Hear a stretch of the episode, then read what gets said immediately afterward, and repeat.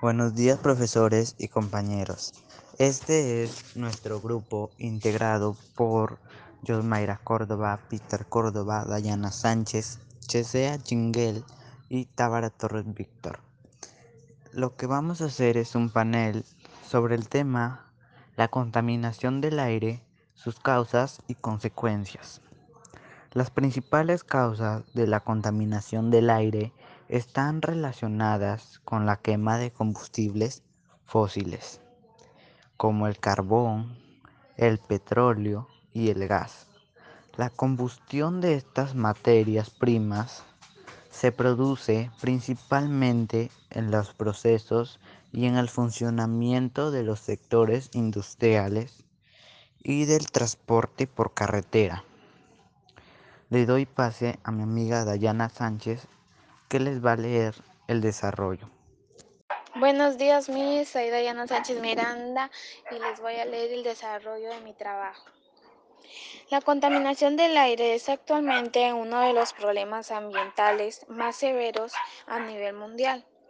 Está presente en todas las sociedades independientemente del nivel de desarrollo socioeconómico y constituye un fenómeno que tiene particular incidencia sobre la salud del hombre. El presente artículo de revisión define esta contaminación, sus principales fuentes, los agentes contaminantes y la importancia de los sistemas de vigilancia de la calidad del aire. Enfatiza en la contaminación de ambientes exteriores y expone una síntesis de la manifestación histórica de este problema, que incluye la referencia de convenciones y eventos internacionales.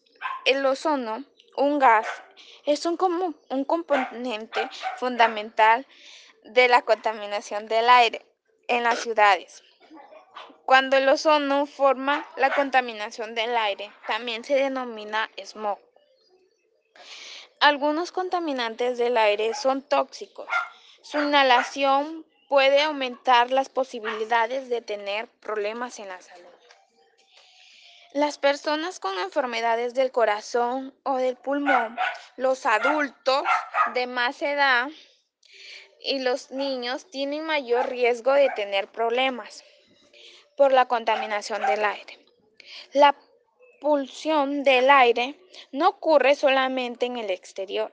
El aire en el interior de los edificios también pueden estar contaminados y afectar su salud. Es la presencia en el aire de materias o formas de energía que implican riesgos, daños o molestias graves para las personas y seres de la naturaleza popular, así como que puedan atacar a distintos materiales, reducir la visibilidad o producir olores desagradables. Y enfermedades. Le doy pase a mi amiga Yusmaira Córdoba Vilches que les va a leer las consecuencias y causas de la contaminación del aire. Causas y consecuencias de la contaminación del aire. Causas consumo de combustible fósil y emisión de SMOG. 1. La mayor parte del parque automotor en el mundo, así como otras maquinarias, se mueven con combustible fósil. Este tipo de combustible es una de las fuentes principales de contaminación atmosférica, pues genera alta concentración de gases, especialmente de dióxido de carbono. 2 el dióxido de carbono junto al polvo en suspensión, el hollín y otros elementos produce una nube baja y descensa que se cierre sobre las regiones con actividad urbana e industrial. Esta especie de nube altera el aire que respiramos y además hace que el calor de la actividad humana se condense y se eleve la temperatura ambiental. Sectores agrícola y agropecuario tienen un impacto de la contaminación del aire. En el caso de del sector agropecuario, el aumento exorbitante del número de reses y con ella el aumento de las emisiones corporales de gas metano y dióxido de carbono son parte de las causas de contaminación atmosférica. Consecuencias. El efecto invernadero consiste en el aumento de la temperatura ambiental que se produce como consecuencia del aumento desproporcionado de gases tóxicos, especialmente de dióxido de carbono. La lluvia ácida es la que se produce por acumulación de sustancias en el aire como óxido sulfúrico y nítrico, las cuales provienen especialmente de las emisiones producidas por motores del combustible fósil. De esta manera, la lluvia ácida aumenta la contaminación del suelo y la contaminación del agua. La contaminación atmosférica genera una reducción de la visibilidad debido a la acumulación de SMOG y partículas en suspensión llamadas también material articulado. Respirar aire contaminado trae serias consecuencias para la salud.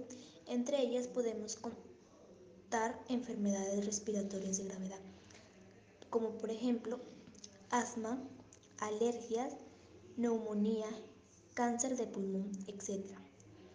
Intoxicación por el consumo de agua o alimentos contaminados por el aire, mareos, dolores de cabeza sin razón aparente, enfermedades cardiovasculares, etc.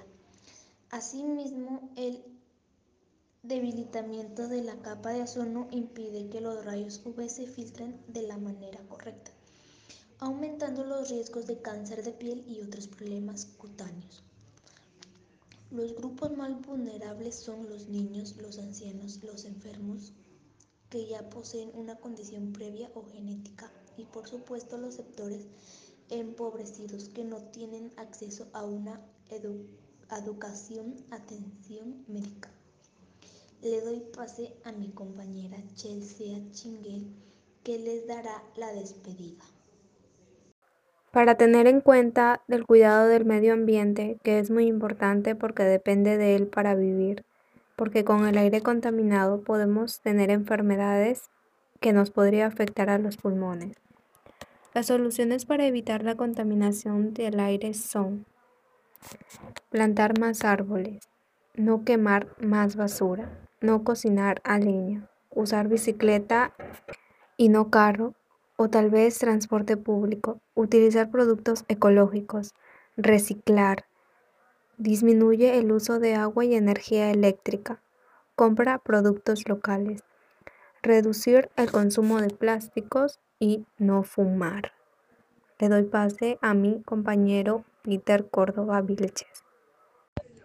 Evita quemar basura, llantas, así como el uso de cohetes artificiales. No compres artículos desechables y plásticos que no son biodegradados. Recicla la basura, reutiliza y abona todo lo que puedas. No tires basura en la calle, bosques, parques, etc. Afina y da mantenimiento a los árboles. Anda en bicicleta, camina. Usa racionalmente los plaguicidas. Evita el consumo de tabaco. Maneja menos. Respirar aire puro es un derecho, no contaminarlo es un deber. Gracias.